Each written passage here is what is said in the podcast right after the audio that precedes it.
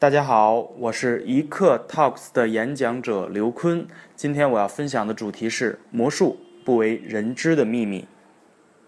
好，提起这个词魔术，我相信大家呢不会很陌生，但是也不是很熟悉。相信大家在生活中呢一定会从电视上或者从身边的一些朋友当中看过啊大大小小的魔术表演、近景舞台。所以当我把这个题目摆出来的时候，有“魔术”这两个字，大家会想到我讲什么呢？我会不会讲一些理论上的东西？魔术的起源是什么？什么叫魔术？魔术的分类是什么？但是我今天在这里向大家保证：第一，我不会讲这些理论上的概念，我觉得没有意思，也没有必要。我觉得这些东西大家去打开电脑、打开百度，问问度娘，对吧？百度百科，什么叫魔术？魔术分类是什么？那都可以知道了。第二，我觉得关键是我也不知道，你让我讲这些理论上的东西，我是真不知道啊啊！所以这个我绝对不会讲。第二，我也绝对不会讲很多冠冕堂皇的话啊，很多看似很正义的话。什么是魔术？我们要表演，我们要怎么用功的练习？我们要干嘛干嘛？我不会讲这些。哎，大家说你这个题目当中带有“秘密”两个字，是不是你要跟我们揭秘啊？这也不可能。作为一个曾经的职业魔术师，我是不会向任何一位普通的观众去讲出魔术的秘密，啊，这些我都不会讲。那大家会有一个疑问啊，这些你都不讲，你又说魔术又秘密的，要跟我们讲什么呢？会吸引到我们吗？或者最重要的一点，你能不能够讲出一些不一样的东西，我们听不到的东西？这一点就是我今天要分享的主题。魔术不为人知的秘密，以上的东西我不讲，我要讲什么？各位，我从事过魔术这个行业，作为一名职业魔术师四年的时间，不长，但是也不短了。基本上，我不敢说我有多么高深的理解，但魔术圈那点事儿，我还是没问题的，还是都知道是怎么回事儿的。所以今天我要跟大家去分享的东西是，在座的各位。只要你这一生不踏入魔术圈，你不玩魔术，不跟魔术师在一块儿，不是一天像我似的二十四小时都钻研其中的话，你是不会明白的，不会听到的一些真正的秘密里面的一些原则。我不知道用一个什么形容词去形容这种感觉啊，诸位，这些东西我跟各位讲，今天来一个魔术师，他可能会给你表演很多的魔术。他也可能会给你教你一些小的泡妞的小魔术，哎，你觉得很实用、很有意思，不错。但这些我都不会去做。我要跟大家讲的，我不知道大家有没有听明白。当你涉足在一个行业当中，你去好几年的经验，你会有其中了解它的潜规则，了解它真正它运行的原理，它的一些不为人知的东西。那这些是什么呢？我来抛出一些问题，大家就明白了啊！请大家一定要记住，认真的去听，因为今天的这些东西不会有任何一个魔术师去给你讲。如果你能够理解到的话，会增加你至少跟你朋友之间魔术的谈资，你会变得非常的高大上，你会像一个内行人。好，我在表演这四年呢，很多人问过无数的问题，所以今天我抛出的每一个问题。都是像在座的各位这样普通的不懂魔术的观众去问到我的问题。第一个问题是一个非常核心的问题。当你知道它之后，你会明白很多的事儿。什么呢？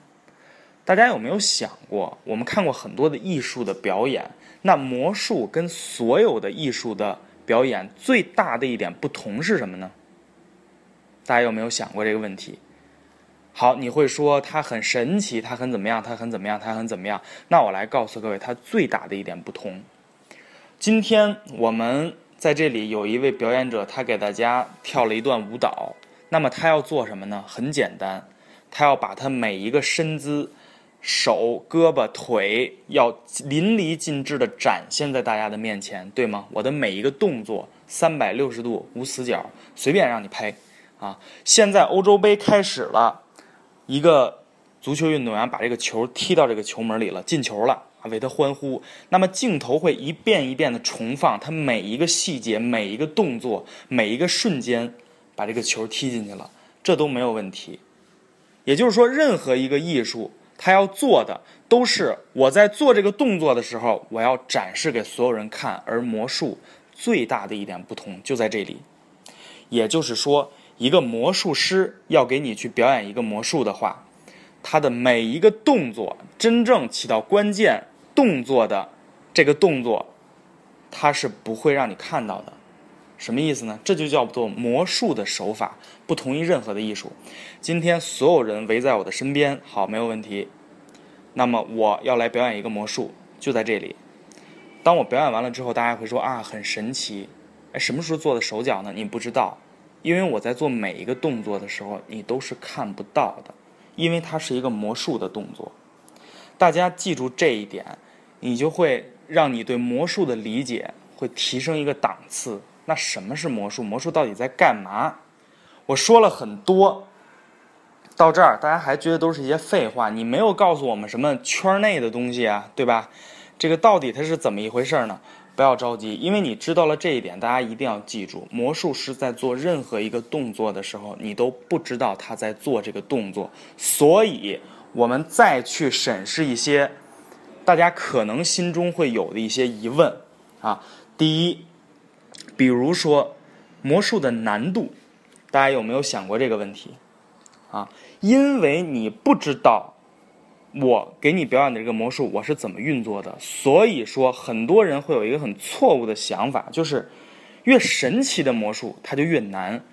这个魔术我看的不是那么的有意思，不是很神奇，它一定非常的简单。我估计我也能会，这一点是最大的，我觉得不懂魔术的人一个误区啊。我今天表演两个魔术，哎，这个魔术大家觉得挺有意思，挺神奇。我又表演了一个魔术，哇塞，太神奇了！大家觉得太厉害了，那大家理所这个当然就会认为说，这个魔术它神奇，所以它就一定很难，它需要大量的时间去练习才可以。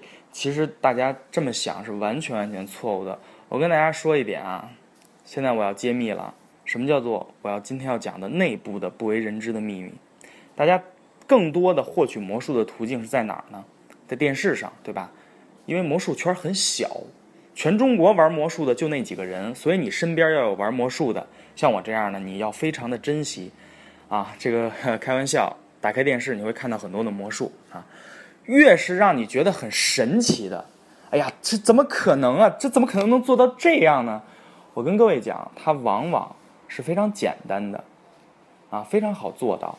啊，越是让你觉得他拿一副牌在那儿折腾半天，我好像都看到了一点问题了。这是什么呀？这个时候，请你尊重这个魔术师，他真的在做一个非常难的手法，非常非常难。这又抛出了下一个问题，大家会对魔术的一个感觉：道具。魔术师一定会用一个道具，没错，我们都会用道具，道具更是如此。道具是一个什么东西呢？你是看不到的。它的原理在哪儿呢？像今天我们站在这里是一楼，好，我们要上十层，这不可能，天方夜谭，人类怎么可能上到十层呢？那我告诉你，道具是什么？道具就是一个你看不见的电梯，你没有看到这个电梯，魔术师要需要做的事情非常的简单，只要摁一下这个十的钮，它就可以跑上去，啊，但是你看不到这个电梯，你就不知道这个就是道具。所以说，大家在电视上看到的大部分的魔术，全部是用道具来做到的。道具可以让一个魔术变得，第一，它非常的神奇，因为我们仅仅凭这双手，你是很难做到一些超级神奇的效果。当然要借助一些东西。第二，它会变把这个魔术变得非常的简单。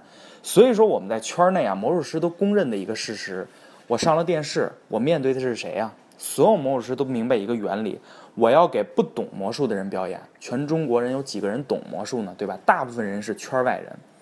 我要给不懂的魔人这个来表演这些魔术呢？我为什么要去表演很难的手法？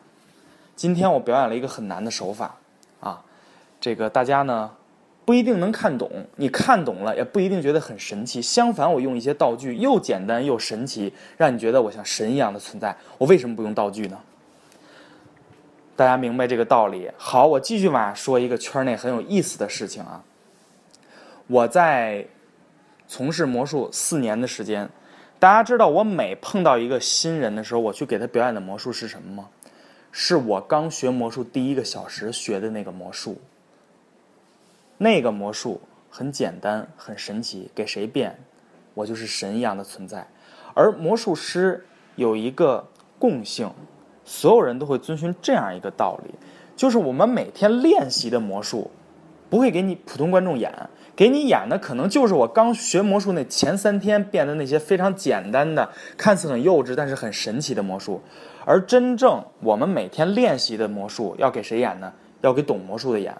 这周末组织一个魔术聚会，那我们就要亮真枪、真刀、真家伙，来给你演啊，跟魔术师之间互相的高难度的这种手法啊。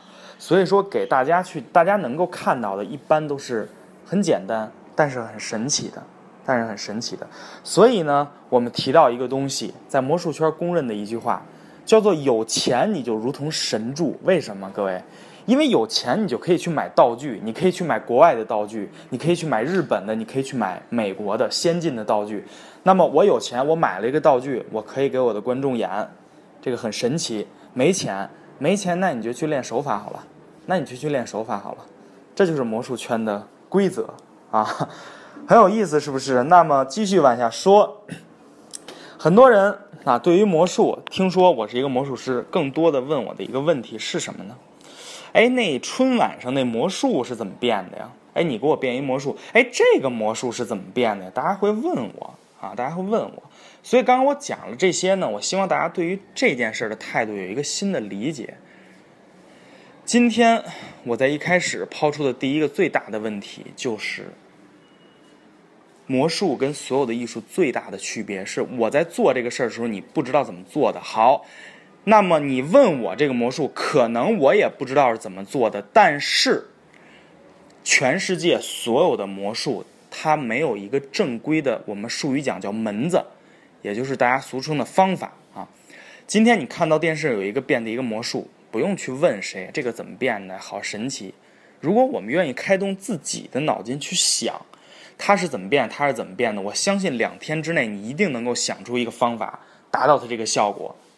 达到它这个效果之后，你可能会想，我可能跟他的方法不一样，一定不一样，但并不代表着你的方法不如他，肯定会不一样。这就是魔术。魔术其实所有人都是魔术师，大家只要去展开你的脑筋去想，我用什么方法可以达到这件事儿？你想出来了，你就是魔术师。你跟我不一样。并不代表我的方法比你好，可能你的方法比我还要好得多。啊，这是关于魔术它最大的区别。那么这个时候又抛出一个问题，大家会经常听到一句话啊：自从上了春晚的那些事儿之后，这个什么青啊、牵啊，他们两个是什么关系？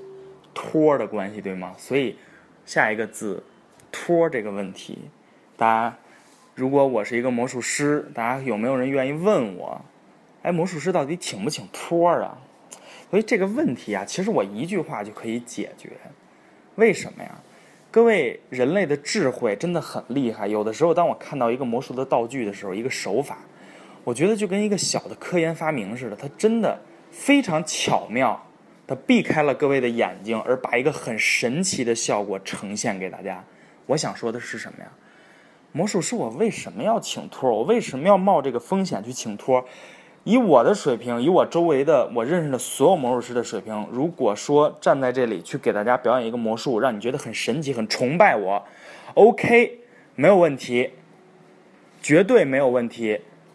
这个世界上有太多的道具可以做到，太多的手法可以做到。请问我为什么要请托？请托我还要担风险呀，诸位，我要担风险的。万一这个托儿他这对吧？哪天我跟他吵一架，他到处跟人说去，哎，那天他变那魔术知道怎么变的吗？我是他的托儿，我跟他一块儿骗了大家。那么各位会不会从对一个魔术师崇拜的眼神变成鄙视的眼神？一定会，对吗？我说这句话其实不仅仅是托儿，大家有没有这个感觉？你身边的有一个人突然之间，当你知道一个小的魔术的秘密的时候，诸位会从。对一个魔术师崇拜的眼神变成鄙视的眼神，啊，就这样啊，哎呀，就这样啊。但我跟各位讲，魔术的真正的它的可贵之处，恰恰是在这里。你觉得这个魔术很简单？我想请问第一个问题，在你知道这个秘密之前，你能做到吗？你能够想到吗？你想不到。而魔术师用这么一个简单的东西，就达到了这样一个好的效果，这难道不是它的可贵之处吗？这难道不是它的神奇之处吗？诸位，好好，魔术师究竟怎么变的魔术？有人跟我说手快。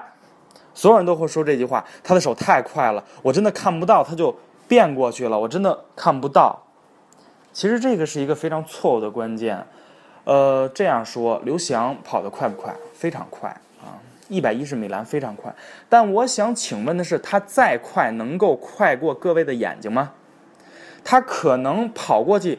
就跟哆啦 A 梦的任意门一样，啪一进去，从那边终点出来了。如果真的有这个东西的话，那那个东西就是道具。我希望有一天能发明出来，那会让我们的生活变得很方便。但是不可能。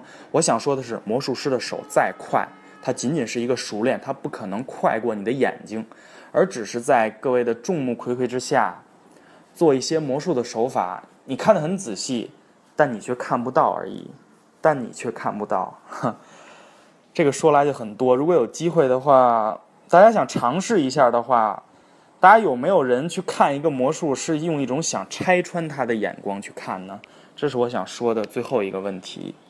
我希望大家知道，魔术师的表演他要承担的非常大的压力。为什么？各位，今天我唱一首歌，我唱不好，我还是唱歌；我跳舞，我没有跳好，我可以重新再来跳。如果我表演一个魔术失败了的话，那是一个什么样的效果？我会变成一个小丑，大家会说：“哎呀，哦，就这样啊，哈，你看他藏在那儿啊，你看他这露馅了吧？”会觉得你非常的可笑。所以，当一个魔术师在给大家表演魔术的时候，他是抱着即将被大家嘲笑的心理去表演的。所以我希望呢，在座的各位，以后当你看到一个魔术的时候，你更多的是一种欣赏的眼光。去感受这个神奇，因为魔术师付出了非常大的代价。当魔术师知道了大量魔术的秘密之后，他会非常的觉得无趣，而只是在反复的一遍一遍的去练习，最后为了呈现给大家那一刻的精彩。希望大家珍惜你身边的每一位魔术师，珍惜每一次你能看到的表演。谢谢大家。当然，在魔术圈内还有太多太多的不为人知的秘密。我希望有一天可以再跟大家进行交流，谢谢大家。